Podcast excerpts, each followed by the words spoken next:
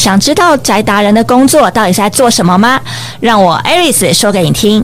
我是龙妹猫弟的 IP 创始人起飞丽莎莎，想认识更多插画家，学习更多的绘画技巧吗？每个礼拜五晚上八点，一起来收听宅宅初音，让我们这一群宅宅一起出声音，让全世界听到我们的好声音。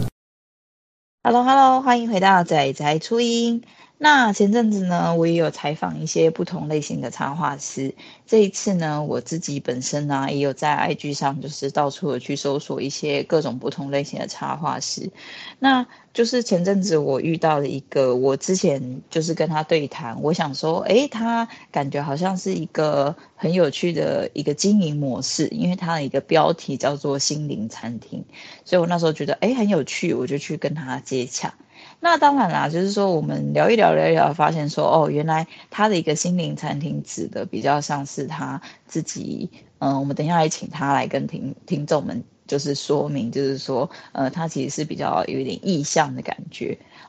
那我当初还真的以为就是一家餐厅，所以然后他又跟我说他中午有休息时间，然后后来才想说哦，原来是我搞错了，那也蛮有蛮有趣的，就是开启了我们的一个对话。那我今天就是很荣幸邀请他来到我们的节目上，跟各位听众们来分享一下他的插画历程。那我们欢迎渐渐的心灵餐厅渐渐来到我们的节目，先来帮我跟听众们做个自我介绍哦。好，谢谢大家好，我是健健。那就像刚刚主持人讲的，我现在有在经营一个插画的频道，就是叫做渐渐的心灵餐厅。那呃，当初选用餐厅就是一个意向，是觉得说，嗯、好像在嗯，可能大家生活的时候会有很多呃，可能负面的一些事情发生，或是有些困难呐、一些挑战，那可能会需要就是。呃，可能我们的灵魂就是会有些饥饿的时候，对，所以就是想到餐厅这个意象，希望大家在看了我的图片，还有我分享的插画，可以感受到温暖，然后在心灵可以感受到饱足跟平安，就好像是一间你在心灵上饿的时候可以来的餐厅，对，所以呃，这就是我的一个插画的一个账号，很高兴可以来到这里，嗯。那因为其实之前有跟渐渐稍微聊过，就说一方面也是，哦，原来说原来他是一个心灵上的一个富足的感觉，所以我之前在跟他沟通上的时候，我也发现说，诶，那渐渐本身他在这个账号经营上呢，他也是比较想要带给大家一个疗愈感呐、然后比较是可能比较心灵层面上的一种，但我其实会觉得这类型的账号其实会有一点点。抽象嘛，或者是说它其实会不会有一点点很难去经营？那这边我也好奇想要问健健，就是比如说像是想要经营这种疗愈系的这种账号，你觉得它应该是要比较呃着重在哪一个部分？是要去照顾到可能说哦每个人疲惫的心灵，或者是说根据每个不同层面的不同的一个状态，然后去呃做出一些心灵上的帮忙那种感觉吗？我觉得在经营的时候，呃，因为像我自己也可能会遇到一些呃生活上挑战，或是一些要做选择的时候，对，就是那时候心中就会面对蛮多的挣扎。那我觉得是在自己呃克服的过程当中，然后的一些感想啊，然后一些心得，就是把它。透过画面或者透过故事把它画下来，想要跟大家分享。对，然后我觉得，呃，也蛮重要的是灵感吧，因为就是要画的是想要让大家有共鸣的，就是其实是也是蛮困难的一件事情。对，嗯，我觉得确实是这样子，因为，呃，可能像是那种疗愈比较需要共感的这一种类型的东西，我们会需要去。让大家在看的这个当下，他能够去体会你想要传达的一个心情，或者是你想要去表达出一个疗愈的感觉。那我觉得这个算是有一点，就是为什么我会说抽象，就是因为他说起来可能很容易，但是做起来实际上我感觉是非常难的。比如说我们现在去想象，就是你想要去疗愈一个周五下班回家人的心情，那你可能会想说，哎，那我要怎么做，对吧？所以我才会觉得说，哦，这东西听起来很抽象。那以渐渐的角度来讲的话，我觉得他有比较把自己的心情实体化啊，就是说可能比较是哦，如果有这种时候，那我可以怎么做？那因为他有搭配一些有点，应该是有点类似心灵小语的那种感觉，所以也比较可以给人家带来这种疗愈感。我觉得这是相对来说，可能就是疗愈系的一个插画家他们的一个特质存在。那你自己会不会觉得，就是有时候像是这样的一个疗愈插画，在看真的在执行起来的时候，会有觉得自己也会觉得有需要被疗愈的时候，然后做这件事情的时候，这这个过程是有疗愈到自己的吗？还是有诶、我觉得。非常的疗愈自己，对，因为呃，像我自己在画这些图的时候，就是当我把它完成的时候，就应该说，我觉得整个画图的过程对我来说都很疗愈，所以我把它画完之后，然后自己在看的时候，也会觉得还蛮开心，还蛮疗愈的。对，像是我之前有画过一篇，就是一个下雨天，然后后来就是有人来为我撑伞的那个感觉，我就觉得哎。诶那好像自己有时候心情不好的时候，然后想到这个时候，就觉得好像有一个有点力量的感觉。哦，诶，刚好讲到这个事情，我最近有一个感触，就是我自己在画那个手机桌布嘛，然后我那个时候就是在画的时候，就会在想说，诶，那希望大家用起来是一个什么样的感觉？所以我就开始去模拟说啊，怎么用，然后。我画完以后，我就把它设成自己的桌布的时候，就会感觉，嗯，真的好像，呃，有达到我的一个预期的时候，我也会觉得好像有被疗愈到。不过我通常就是因为我创作灵感跟时间都很晚，就是我通常都喜欢弄到很紧绷，所以我就可能都已经弄到早上四五点，然后我又觉得很累，然 后我就会伴随着既疗愈又很累的心情，然后去睡觉，就会有点复杂这样子。好。那呃，所以渐渐自己本身已经开始在创立这个账号，也已经决定好这个方向的时候，你是从最一刚开始在创作的时候就已经决定好，就是说我要走这个方向，是很确定的，还是说其实在账号的初期跟中后期，它是有做一个不同的转换的？我觉得是慢慢发展出来的耶，因为我其实最一开始的时候。呃，就是会画比较多跟日常相关的，对，像是可能发生了什么有趣的事情，然后我觉得最大的转变应该是在我那个时候分手吧，哦，蛮好笑，对，因为我那个时候，呃，就是刚好有，就是刚好分手，然后有很多，就是有蛮大的体悟跟一些情绪。对，然后再加上我其实是有信仰的人，所以我那时候刚好就是分手的时候有信仰，就是把我接住。对，所以我就觉得那个感觉很温暖，想要跟大家分享，所以就鼓起勇气把这个感觉、把这个故事画出来，然后也蛮意外，就是哎，大家的回响也蛮不错，所以我就觉得哎，画这样子心灵疗愈的故事其实还蛮不错的，然后我自己也。蛮喜欢，就是把那个感动，把那个温暖的感觉记录下来，跟大家分享。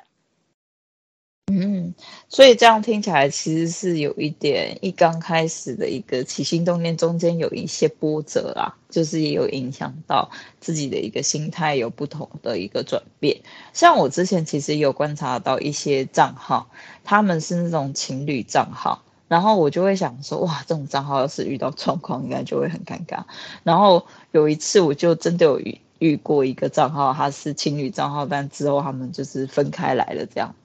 然后我是不知道后续他们要怎么去处理，不过，嗯，我觉得相对来说，这也是好像是一个人生的经历吧，因为本来就这是有几率机会的嘛。对，就是可能走在一起也不一定能够一直走下去，也有可能会分开。那这是一个很令人惋惜的一个过程，但是他遇到以后就得去面对。那就是相对来说，我觉得有时候账号可能你在经营的时候的一个面向来说，这个部分可能也是你要去考虑的。就是可能情侣会有很多的一些，算是一些可能小互动啊，或是一些灵感，可以让你去做运用。但相对来说，是不是如果真的像这样子的一个遭遇来讲，账号是不得不去做一个转型或是变化的话，因为。其实像渐渐的账号来讲，我自己观察起来，我是觉得它看起来比较算是你自己去疗愈的一个这个过程，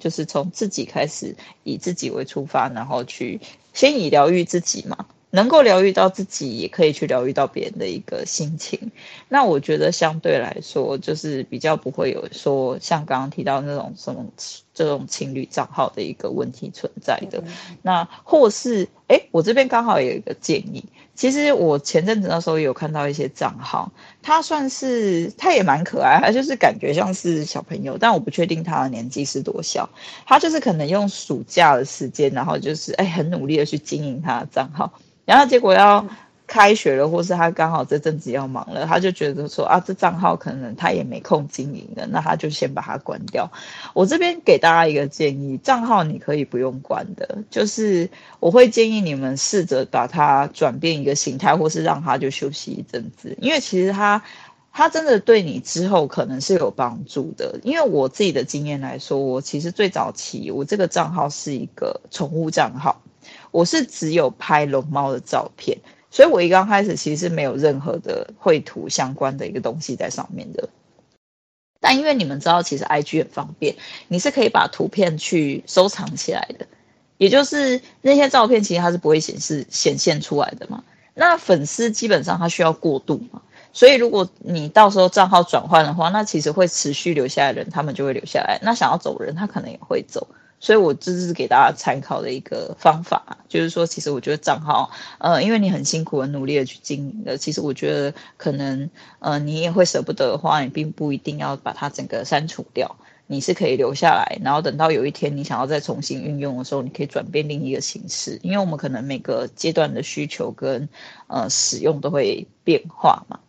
那呃，所以说渐渐自己本身啊，就是经历过这一些事情之后，开始有了一个自己的账号的一个算是基础，跟已经未来的一个想象，它之后要怎么去运行了。那所以你一刚开始的时候是怎么样去让它持续性的一个进行它的一个创作？你需要去找寻灵感，然后也要去制作一个相关的商品嘛？就是说你自己对于在呃，可能经营这个账号跟它的相关的一些可能文创产品来说，你是怎么去看待这件事情？或者是你本身就会觉得啊，我以疗愈为主，所以我可能就是以线上的一个活动，那我并没有去考虑线下这样。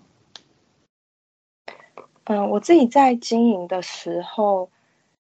就是主要是还是以就是 IG 一个线上的为主。对，那我最近是有在尝试，可以出一些简单的小商品，对，但就是非常的新手这样子，对，就是前阵子就是有上架了，呃，明信片，那明信片也是以疗愈为主的，就是比较疗愈、比较祝福的那种风，温暖祝福的风格，对，然后自己之后有想就是制作桌历。对，因为去年也有做过一次，就觉得好像还不错，想要就是可以，呃，做一点点小东西这样子，然后，呃，主要也还是会以线上 IG 的一些故事或贴文为主。那我觉得做一些小商品，就是一个把它从呃线上的东西变成一个线下的东西，就变成一个我可以实际可以拿出来，可以真的看到。然后甚至可以放在手上的那种实体的感觉，对，所以是最近想要尝试看看的方向。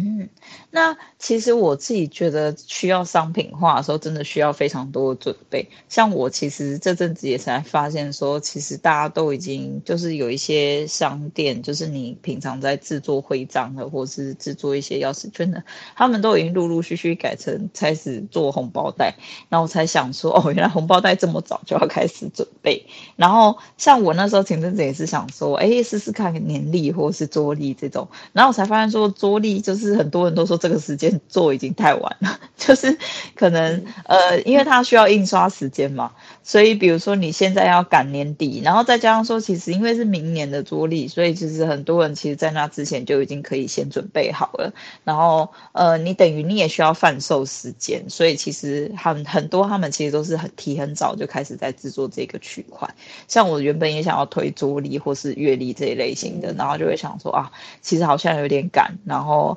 呃，也不确定，就是如果推的时间越来越晚，不知道说就是会不会有影响，所以桌历我可能就会忍痛放弃掉这样子，然后我就会也会想说，哦，原来这个可能就是要及早准备，难怪我会想说，之前其实看到一些创作者们就是开始会写什么一月、二月、三月、四月，我就想说，哦，他们是不是已经开始在准备，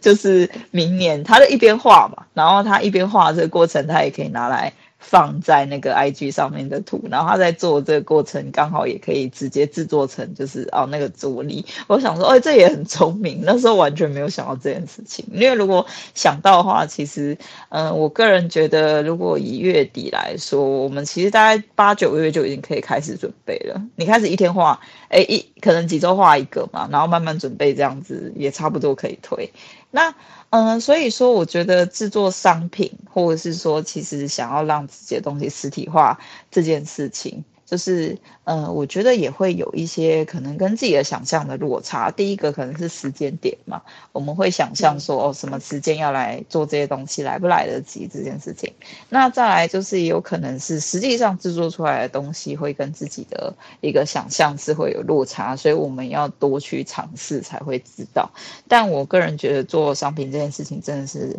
蛮有趣的一个过程，看到的时候也会觉得。很疗愈，对，就是当你呃收到产品的那个时候，当然也有很惊慌的时候了。我之前就曾经有做过那个钥匙圈，然后那个品质真的是完全不行，很就是完全没有办法拿来就是做贩售，然后就是最后就是拿来当小赠品，就是赠送掉这样子，然后。对，然后前阵子的时候也有一些就是不同的创作者也有分享这个区块，那所以说，呃，渐渐自己本身其实是有在考虑，就是要把它制作一个商品化。那我自己个人观察起来，渐渐的一个就是风格来说的话，疗愈系，然后又加上一些比较可能适合这种呃心灵小语的这种感觉，很适合出一些小卡，对不对？或者是那种。嗯，心灵的那种，我不知道怎么形容那感觉，像小套卡那种感觉，是一小本的那个书，然后翻翻页的时候，感觉翻到其中一句都会给自己蛮多力量的这种感觉，好像很有趣这样。好，嗯，那嗯，所以说你自己已经有一个想法，就是觉得开始可以朝这个区块去制作一些商品，或是也会想说。要试着就是有一些不同的一个想法，那你自己会想，就是在这个中间来说，你有没有想要就是让自己有更多的尝试，不管是在创作面，或者是在可能制作商品，或者是可能在经营平台上。你自己也会想要多一点不同的尝试吗？比如说，诶，我想要多试试看几个平台，因为刚刚听起来是从 IG 出发的嘛，所以你会想说，诶，那我要再多试试看几个平台吗？还是说，呃，我也想要多试试看不同的一个创作？那这个创作可能是基于现在一个基础为出发点的，还是说想要进行不同的一个文创制作这一类型的尝试，都还会有吗？有诶，像我自己。明年的小目标 就是我想要创作可能比较长一点点的动画，对，因为我对，因为我最近就是呃在画的时候，因为我是一个就是比较喜欢画一些可能小小的故事，就是我一些比较跟心灵相关的，有一些是有一点点故事的，或是有一点就是可能，呃，有一点就是他在说一个小故事或一点情节的，所以我就是会有一些灵感，就会觉得哎，好像可以创作一个很小很小的小小的故事小动画这样子。然后另一个是我自己也蛮想要尝试，就是画有点像绘本的那一种，就也是故事来讲，嗯、对，所以我最近的。呃，在画图方面，就是像我这次要出的，想要出的桌历，我就是会朝比较绘本的那种画风，就是比较精致的啊，然后呃，可能图片风格就是更丰富的那一种，就是想要往这个方向去尝试看看。对，嗯，而且我觉得，就是因为现在其实也慢慢要年底了嘛，其实很多人会、嗯。就是开始在这个时候去设定一些明年的一个目标。对，我个人也很推荐这样的一个做法，就是大家可以给自己一些目标，就是在可能今年的尾声收尾的时候去检视一下，呃，以自己想要做的跟现在做到哪一些，然后给自己一个就是方向。就是做哪一些，做到哪里还有不足的吗？还有没有想要实现，或是像刚刚提到可能想要去增加的一些东西，那都可以把它写起来，设定为一个明年的一个小目标。那甚至有一些比较细的，它还分成上半年的目标跟下半年的目标。对对对，其实这我觉得是很有效的，因为你给自己一个目标来说的话，你也可以慢慢的去。走走到这个目标，然后去达到一些你真的觉得就是呃，算是说有符合自己的那个想法的。因为我之前的目标就是没有设定的很明确，然后导致于就是有一些情况就会不小心的错过。比如说像我其实那时候有在想说，去年要去报的大型展览，可是因为展览的时候的那些商品或者是那一些需要输出的一个。画图画图像，或是想要多准备一些可能作品，其实都量都不是很足够，然后我就会觉得哦，很可惜，就是其实即使有想法，然后你也才发现说你这些东西是远远的不够的。比如说，嗯，我之前其实也有看到很多人是为了要准备一个展览的时候，他是会推出一个某一个系列，比如说他这个系列是呃，可能是食物系列。那他可能就是这一次的一个，可能这一季的一个，算是一个可能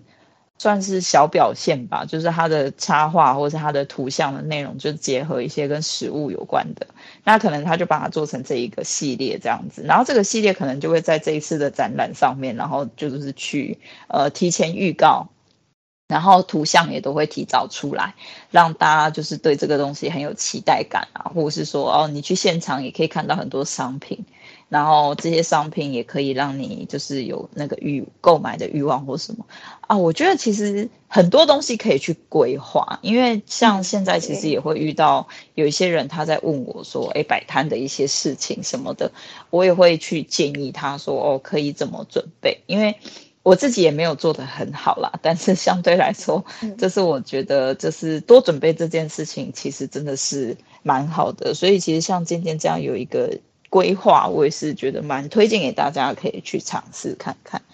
那当然，就是说，我们其实像刚刚提到的，就是我们要创立一个账号，准备这么多的商品，其实是需要很多的时间跟想法去好好的经营跟规划的。那所以渐渐自己本身觉得，在这一段过程里面，就是在不管是在准备自己的一个可能未来的小目标，或是在创作这些过程，有没有遇到哪一些事情是让你觉得哦，真的好辛苦，我一度就是真的想要。放弃掉做这件事，或者是觉得真的是很困难的时候，会有吗？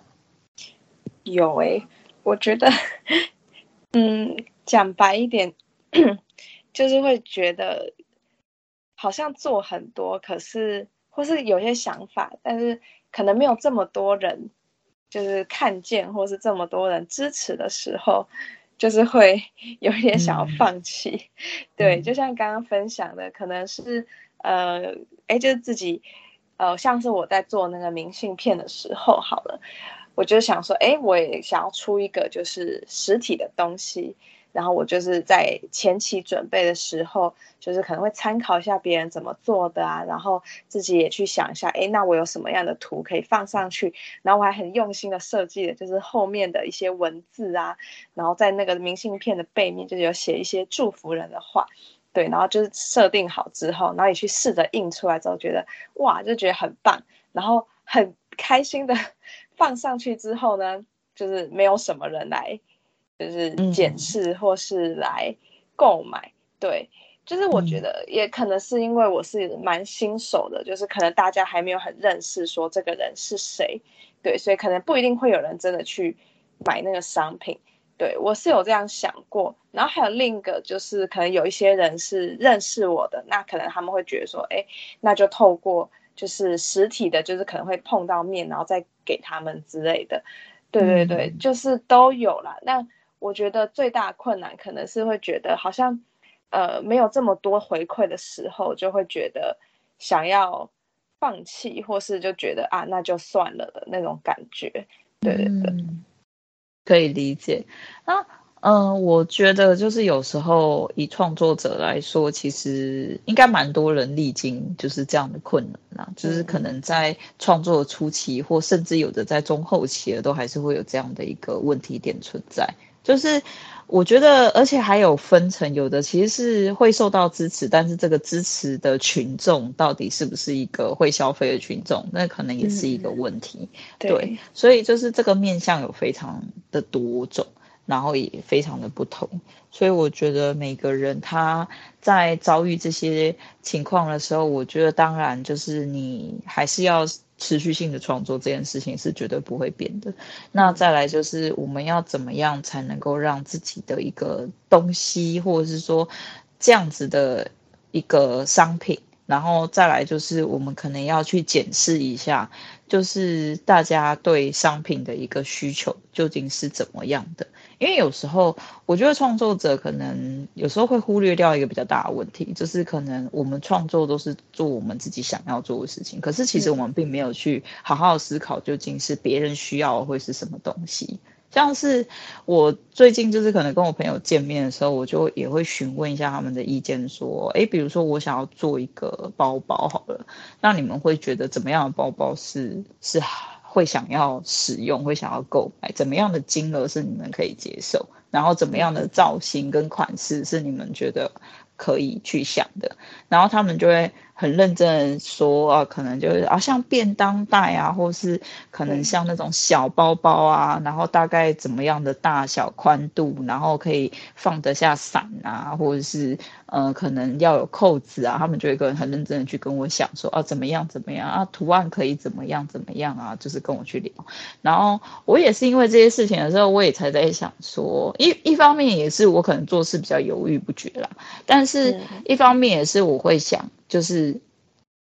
我自己在做的时候，我做的很开心，很重要。可是我可能也要去考虑，就是到底做出来的东西是别人会不会有这个需要。如果我做了一个大家可能觉得这东西是他也不会想要购买，他也觉得可能有跟没有没所谓的话，那可能也不会提升他购买的一个意愿。也是有可能，但是当然啦，绝大部分其实我在展场，我会发现，其实大家购买的东西可能跟这个也一点关系都没有。他有可能因为很可爱就买了。我那我记得很深的时候，我是去摆那个类似 CWTSFF 那种同人志的那种就是展，然后我隔壁的摊位其实是展展那种小，算是那种小吊件吧。就是那种小包包吊件，可是它那个吊件呢，真的是很非常。我说实在也不是创作，它其实就是用图图像，就是比如说呃老鼠的、仓鼠的，或者是就是小猫咪的图像，然后把它做成小挂件。那我不知道他是自己输出自己做，还是他是怎么？他这个东西的来源是什么？总而言之，他是在那边直接卖，然后也不是也不是创作哦，就是直接就是照片。但是他就也卖得掉，所以有时候其实不一定。有时候我觉得可能大家想要买一个东西的时候，其实可能也可能他不需要任何理由，你只是缺少了一些契机。好的，那呃，所以说，渐渐自己本身啊，就是当然啊，我们刚刚聊那么多，就是以创作跟这些过程历程来说，都是会有各种不同的一个历程。那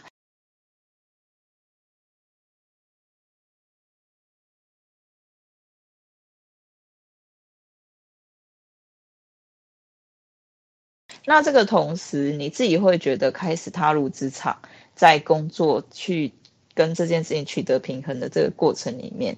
呃，让你觉得一些心境的转变上是怎么样的吗？好，就是呃，跟学生时期比起来，就是的确出去工作之后，能够利用的时间就又更少了。对，就是呃，像是画图好了，可能就只有下班回来的时候，就是可以画图。那我就是除了下班回来。的时间之外，我可能还要，呃，有时间，就是可能拨给家人啊，或者是呃，还有一些我自己安排的事情。对，那这样子剩下来，就是其实能创作时间并没有到很多，所以就是第一个很明显的改变是时间明显的变少，那就会更觉得说，呃，需要好好去珍惜 自己画图的时间。对，那也是因为时间变得比较少，所以其实。在创作上，我其实更新速度就变得跟以前比起来就变得更慢了。对，就是自己觉得 一个蛮深刻的体悟，还蛮希望自己可以再频繁一点的更新。但因为就是真的是时间的问题，然后没有那么多心力去做，呃，就是像以前这样子比较高频率的更新。对，然后再来就是，呃，可能以前会。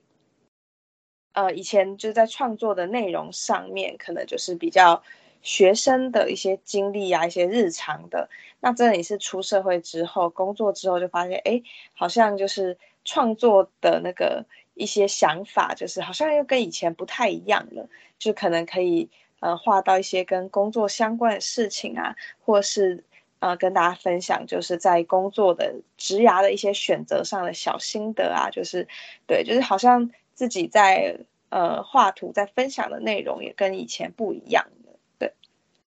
嗯，确实，因为一方面来说，也是你自己经历的跟每天所遭遇的事情，就是会有所不同嘛。再来就是。偷偷的感觉好像要疗愈自己的事变多，这 是真的。对对对，因为可能相对来说工作也会遭遇到比较多不同的压力嘛。我觉得跟学生时期所遭遇的压力其实是很不同的。没错，就是对对对，我我很我觉得很难去比较。比较说这两件事情的那个，可是我觉得他的压力源就是不太一样，可能呃老板啊、同事啊，或是工作啊这部分不同的压力，再加上说大家时间都有限嘛，我们要分配给自己的可能家人朋友，然后想做的事情，所以其实这个真的是非常非常难去取舍的。那。我觉得很多创作者也是很试着想要在工作以及自己的一个创作之中找寻那个平衡来讲，那当然也是会觉得，如果是哦全职创作者也是很羡慕，可是其实也是很多全职创作者他们会有他们很辛苦的地方，所以嗯、呃，大家也可以就是可能在这个不管是走到哪一个历程这个过程当中，都去好好的去享受那个当下。好，那。呃，其实刚刚渐渐有特别提到，就是你自己本身有在做动画的部分吗？哦，就是对，对，因为现在开始有在一个算是我看你的账号上面有一些小动画，或是想要做。更长的一个动画的制作这个部分，那你自己本身在制作动画的时候，呃，可以分享一下你的那个制作动画的一个过程吗？就是你要怎么去想故事啊，去需要去做一个分镜脚本，然后你要怎么去制作这个动画流程，怎么去制作，使用哪一些材料，就是可以跟大家做一个分享，这样。好。那我最主要灵感的来源就是像我刚刚分享的，因为我自己是呃有信仰，所以有时候是自己在信仰上获得的一些疗愈、一些能量，然后就是或一些遭遇、一些自己心中的呃挣扎，然后获得就是释放的那个过程，然后我可能就是随手就是会把它用画面的方式记录下来，所以我可能自己呃的本子啊，或是我用一些纸张，我就会把一些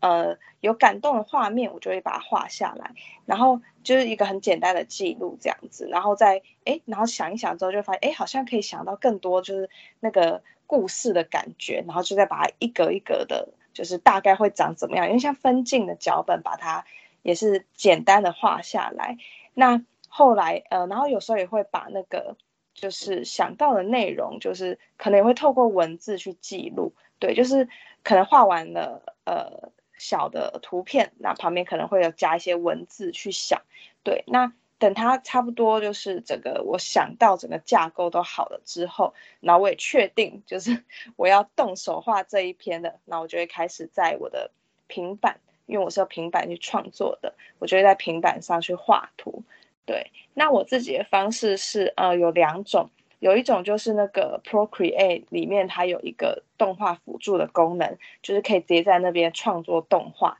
然后直接就会输出成一个动画。那第二个方式就是我可能会画一张一张的图片，然后把这一张张一张的图片，就是呃放到那个 IG 的 Reels，就是让它可以变成一个看起来在动的一个 小小的简单的动画。Oh. 对对对，哦、确实确实，对 Reels 方便的是，它也刚好有配音，嗯、然后好像听说触及率也比较高，所以就是会，嗯、对，蛮现在蛮多就是会朝这个方式去做，或者是说就是画完动画之后把它丢到 Reels 里面，让它做成一个短短的小影片这样子，所以我大概是这样子创作出来的。嗯，所以其实这样听起来，我感觉是蛮有规划性的，而且在制作上面也其实算是很细心，因为你自己本身还去运行一些简单的脚本，然后去想说要怎么让它呈现出来。那当然做法有很多种啦，其实刚刚渐渐提到这两种，我觉得都是蛮推荐的一个做法。那相对来说，Procreate 里面做动画的话，比较需要时间，然后也也有一些网络的简单教学有在教说，哦，这个可以怎么去制作。对，那可是我觉得做动画其实它需要的比较像是你要让它整个运行起来是需要一点，我觉得是需要多练习的啦，就是可以越做越好的。但是一刚开始你可以先不要害怕去尝试看看。那刚刚渐渐提到另外一个 Reels，我也很推荐。我之前曾经有遇看过一种 Reels，是你如果点选它，呃，跟着有点类似跟着制作的概念的话，它是会给你格数的那个。格子数量的那个照片，比如说你要制作完这一张，呃，可能影片它需要八张图片，那它就会直接给你八个图，那你就可以直接把你的图就填写在上面，它就会变成一个影片这样。那这个做法其实也蛮推荐大家可以去尝试的，因为这样其实你等于你做八张图片，你就可以直接让它变成一个有点像动起来的影片，你就不一定要在 Procreate 里面把它运行成一个动画。那就是可能相对来说也可以节省掉一些时间吧。那就是可能也给大家想要在制作动画的时候，呃的一个练习，我觉得是还不错的，就是也蛮有趣的。就是当你自己看到自己的角色动起来的时候，嗯，好，那。你自己本身开始就是进行这些创作，那因为刚刚有听到你自己使用的一些媒材，跟也是自己有一些自己创作的一个想法。那你自己本身到现在有没有遇到哪一些事情是你觉得印象比较深刻的一些小故事啊，或是一些经历啊，是自己想要就是跟大家做一个分享？好，我想分享第一个经历就是，呃，我自己在画就是刚刚说动画的时候，就是那种很简单的小动画啦。然后，呃，有一篇我画完之后，不知道为什么就是回响还蛮高的。然后我自己是有点吓到，因为其实我那个时候在画那一篇的时候，我其实。有一点忐忑，因为我就是这种心灵疗愈风，就有时候会想说，这个东西到底可不可以大家引起共鸣，或者大家到底有什么想法？对，所以其实我那时候在想说，要不要发布这样子。然后我刚好那一篇就是在讲忧郁症，就是因为我有听到一些可能忧郁症的故事这样子，所以我就是把它画出来。然后就是那一篇，不知道为什么，就是对回响还蛮蛮高的。然后我自己是觉得蛮讶异，然后也。蛮感谢，就是大家的这样的回馈，对，所以，呃，这是一个，这是第一个啊，就是一个蛮令我讶异的小故事，嗯、对。那在第二个故事就是，也是我画一篇，就是也是心灵相关的。然后没过多久，就是我一个朋友就马上突然密我，就跟我说，他就说渐渐 对，然后他就说他看完我的那个故事，他就觉得超就是很感动，然后我也觉得很讶异，就是他就是很快就有就是收到这样子的回复。对，我觉得是在创作过程中有这些。呃，意想不到的收获，或是意想不到回复的时候，其实是蛮令我开心的一件事情，就觉得好像画这个是真的有人就是被疗愈到，真的有人看到，然后自己也会蛮开心的。嗯嗯，确实，我觉得当然相对来说，自己的一个创作就是本身有朋友的一个回响，或是有被注意到这件事情，其实都是可以让自己蛮感动的，所以真的很。建议大家，如果你真的看到什么文章啊，或是你看到一些可能小贴文，你觉得很有共鸣的，也很鼓励大家可以去点个爱心啊，去底下留言。就是其实你的每一句话都可以给创作者一个很大的鼓励。就是你感觉好像对你感觉好像没有做什么事情，但事实上真的，其实我觉得。各位创作者都会很认真的去看待每一篇贴文，跟很用心的去回复。就是我觉得这件事情是真的能够给他们带来一个鼓励的。那，嗯、呃，所以渐渐自己本身，因为其实开始创作到现在也蛮长一段时间，然后就是也有经历过各种不同的时期，到现在已经成长为一个算是自己的一个账号，算是比较经营成熟的一个面向的开始。那所以说，你自己本身对于一个账号的经营来讲，你自己到现在有没有？对于经营的一个像是推广啊，或者是像是自己本身想要就是让自己的账号更加的跟大家有互动，或者是说可能想要让大家更多人可以去看到你的账号的时候，你会觉得有什么样的方式是可以帮助自己做到这一个区块的？还是说你自己也会想说，我也想要就是再多看看还有什么方法这样？我觉得。推广的话，我那个时候有尝试，就我一开始尝试过蛮多方式的，就像一开始可能会跟其他绘师就是合作，就可能合作画一张图，就他们可能一些活动，然后我就参加，对，那就是借由这个活动，可能会认识到其他还不错的绘师。那再来第二个，我觉得是呃，可能是节庆的时候，就是刚好画一个。刚好是可能圣诞节啊，或是万圣节，就是画一个节庆相关的，就是一个好像也蛮好跟流行嘛的感觉。然后大家就互相在下面留言，就是圣诞节快乐或万圣节快乐，就是一个还蛮 对，大家就互相互相留言，那也是一个还不错的方式。那再来呃第三个，我觉得也可能是办抽奖或是办一些活动吧。对，那我自己的话。呃，我觉得我现在其实比较偏，就是有一点经营，就是佛系经营嘛，就是我没有到就是很积极的，就是可能办各种活动或是推各种各种事情。我觉得我现在经营比较像是呃，就是自己快乐的感觉，对，然后。呃，因为我觉得，就像刚刚有跟大家分享自己在身份上的转变，就是因为出社会之后，的确时间没有这么多，那我就觉得好像要逼自己，就是一定要有产出的话，就会反而到最后会觉得好像是为了产出，嗯、为了 po 文而去 po 的，我就觉得好像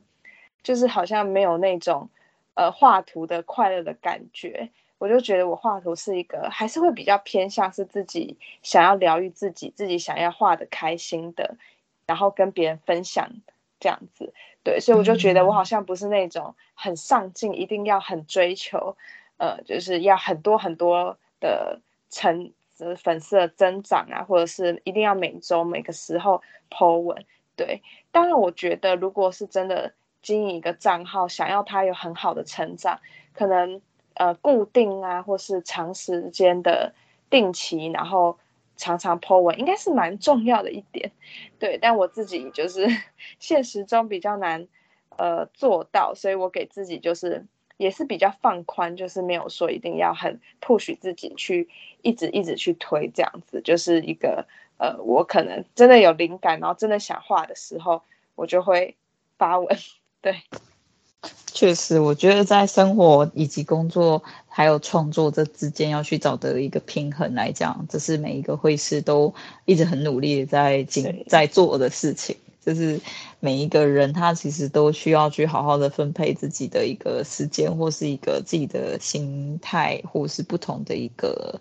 嗯，我觉得像因为其实最一刚开始的时候，其实账号我觉得它都有一个需要去。算是说需要去运行，或是说让它好好的保持在一个热度的一个时期在。那我那个时候就是有一段时间的时候，其实那个热度都还蛮高的，但是那时候我生了一场病，嗯、然后我就是也就是好好的思考过后，我觉得身体还是最重要的，所以我给自己放了一个很长的假。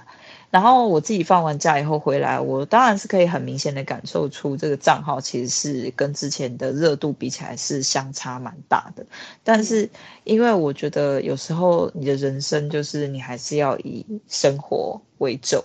那所以说我们在经营的这个状态，它有可能它停下来了，它有可能是不同的一个形态。但是我自己是相信说，你只要好好的再重新去经营它。他还是有他可以去成长的一个空间，跟他可以再去发挥的一个舞台。那大家就是也不要太过度焦虑，在可能自己的一个账号会觉得说啊，可能就是因为其实我说真的啊，现在 IG 跟以前真的是差很多。